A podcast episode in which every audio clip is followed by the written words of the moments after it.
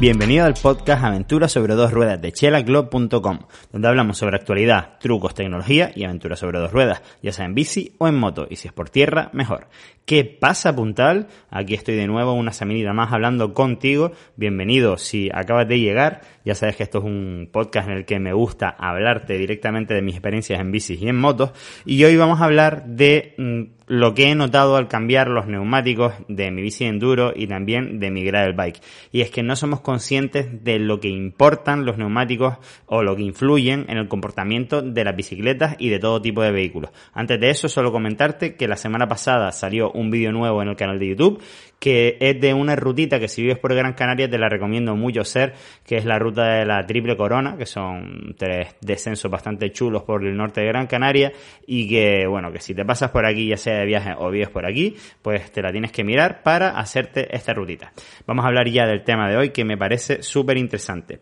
Todo esto me vino a la cabeza porque hace no demasiado leí un artículo acerca de que los neumáticos en los coches influyen aproximadamente un 30% en su comportamiento.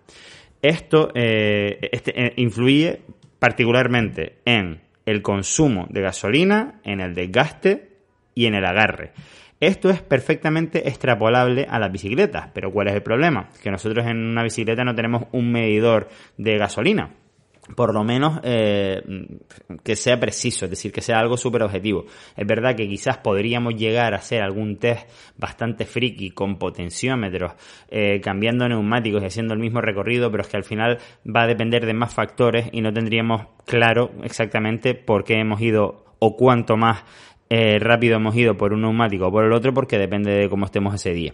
Pero sí que es cierto que, te voy a contar un poquito mi experiencia, eh, que por ejemplo hace unos meses le puse a mi gravel bike, que es una Kona Sudra Limited del 2019, una bici de acero, a la cual le caben neumáticos de hasta 2.1, lo cual son neumáticos de XC, de mountain bike normal y corriente, y en esa bici he tenido todo tipo de neumáticos, también he tenido neumáticos de gravel de 38C, eh, semi-slick, los cuales corrían una barbaridad variedad por asfalto, pero es verdad que iba muchísimo más incómodo por tierra, sobre todo en los terrenos en los que me gusta moverme, que al final yo con mi gravel bike termino haciendo mountain bike, así entre tú y yo. No sé si me sigues en Instagram, subí el otro día un, una bajada que hice con la gravel bike, una especie de escalón que la gente se quedó bastante flipando y creo que, que al final pues ahí entiendes un poquito eh, que la cabra tira al monte y yo soy una cabra montesa de, de mountain bike y de descenso. Entonces por eso voy más cómodo con estos neumáticos. ¿Qué es lo que pasa? Que con estos neumáticos hacer rutas de más de 80 kilómetros se me hace un poquito cuesta arriba. Hace no demasiado me pegué una buena ruta que la tienes en localguidegrancanaria.com, una ruta que salía de Firgas hasta Tamadava y después pasaba por Tejeda, etcétera, todo con la gravel bike, la tienes ahí en, en Local Guide y la verdad que mm, súper chula, pero digamos que en carretera no avanza la bicicleta. Entre, entre que los neumáticos son de taco, son unos MSC Dragster, que sí es verdad que corren muchísimo en tierra, es de un taco bastante bajo, pero en carretera obviamente no camina como un semi-slick de gravel bike que está particularmente pensado para este tipo de, de terrenos, es decir, para correr bastante en carretera y poder tocar algo de tierra. Entonces, eh, ahí es cuando te das cuenta que si quieres afrontar otro tipo de retos de mayor kilometraje en los que estés más tiempo eh, en pistas muy lisas o carreteras, sí o sí tienes que bajar de, tamaño de neumático para poder correr más. Eh, yo creo que en principio tengo en mente montarle unas 42C a mi bici para un reto que tengo que me gustaría hacer pronto, que, que es pues una especie de vuelta a Gran Canaria en gravel bike y, y, para ello pues necesitaría este tipo de neumáticos sobre todo porque para comerte kilómetros rápidamente en carretera pues son muy importantes. Fíjate si se nota eh, el ancho de un neumático y también el taqueado que por ejemplo con mi bici, con los tacos que tengo eh, en bajada, digamos en una misma bajada con los tacos cojo 45 más o menos y con unos semi-slick cogía aproximadamente como mínimo 55, todo esto sin dar pedales. Esto, claro, a lo largo del día van sumando los kilómetros, eh, las subidas, las bajadas, y al final son metros que estamos perdiendo eh, a cada pedalada que damos. Que por otro lado después es más cómodo cuando haces mountain bike e incluso puede que en ciertos terrenos más pedregosos avances más con unos neumáticos más anchos eh, y con menos presión en los neumáticos, pues por este mismo motivo, porque absorben más esas piedras y no te paras en seco en cada una de las piedritas del terreno. Todo es obviamente súper relativo, pero eh, digamos que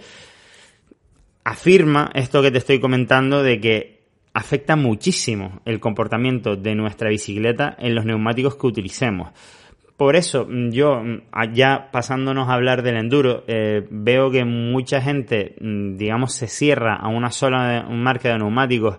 que a lo mejor pueden no ser los mejores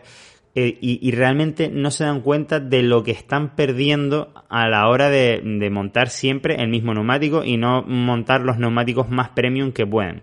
Eh, como ejemplo tonto, que voy a volver ahora de nuevo a los coches, imagínate que te compres un coche de 30.000 euros, una especie de mini deportivo, y que cuando, eh, le gastas los neumáticos que te vienen de casa, unos Michelin, unos Bridgestone, típicos neumáticos de gama alta, porque los coches, al contrario de las bicicletas, cuando te los venden sí te los venden con neumáticos de gama alta. ¿Por qué? Porque, como te digo, influyen muchísimo en su comportamiento, en el agarre, en la sensación de deportividad, en el consumo, y, eh, y cuando nosotros cambiamos a neumáticos malos por ahorrar, mm, yo qué sé, 200, 300 euros en los neumáticos, el coche empieza a consumirnos más, a comportarse peor, pero claro, como ya el coche no es nuevo, ya no tienes ese recuerdo de cómo iba el coche con los neumáticos nuevos, buenos, ¿me entiendes? Pues lo mismo pasa con las bicicletas. Nosotros salimos de, del concesionario de la bici, vamos a decir, de la tienda, con los neumáticos nuevos, la bici nueva, todo perfecto, esa sensación de bici nueva, de, de estar eufórico, todo va perfecto, y vamos gastando los neumáticos. Y de repente, ¿qué hacemos? Pues vamos que si cambiando el neumático medio gastado delante atrás, que si mm, tengo uno de la bici pasada, que no sé qué, que está medio pasado, y al final estamos utilizando eh, unos neumáticos, mm, permíteme decir, eh, decírtelo, de mierda, eh, en una bicicleta carísima y afectando su comportamiento muchísimo más de lo que nosotros nos imaginamos. Un poco ahora por contarte mi última experiencia con, el cambio de neumáticos de, la Enduro, ¿vale? Que es la Enduro, la Kona Pro 153, es una bicicleta de rueda de 29 pues al principio estaba montando unos 2.6 de MSC Gripper, pero que realmente eso era gigantesco, ¿sabes? Es decir, pone 2.4 pero era como un 2.6 y no conseguía yo porque realmente esos neumáticos eran más bien para e-, e-bikes. En el bike park eran espectaculares por su agarre, por su comodidad, etcétera. Pero a la hora de salir a pedalear eran demasiado gordos y yo estaba sufriendo bastante en las subidas. Ahora le he montado los mismos neumáticos pero en 2.3 y la verdad es que es una bicicleta completamente diferente. No me está faltando agarre porque todavía los neumáticos están bastante nuevos,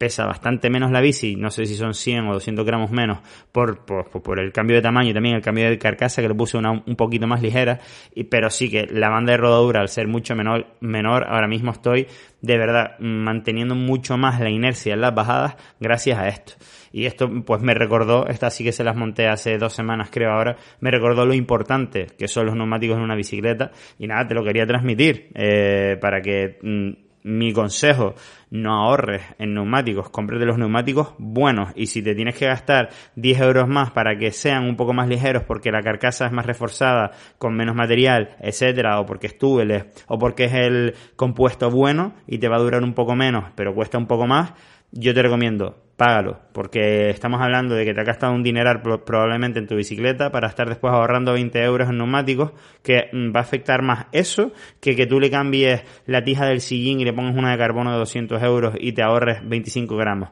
Hazme caso en este, en este asunto y me lo agradecerás toda tu vida. Así que nada más puntal, este fin de semana, el sábado, sale un vídeo nuevo bastante, bastante guapo eh, de una rutita nocturna que hicimos aquí en Gravel, en Gravel Bike en Gran Canaria Aprovecho también para invitarte el día 1 o 2 de octubre, que me imagino que será antes de que escuches el próximo podcast. En principio creo que será, o saldremos el viernes 2 de octubre, si no me equivoco, y haremos una ruta nocturna por Gran Canaria. Si te quieres apuntar, pues escríbeme un mensaje privado por Instagram en arroba got74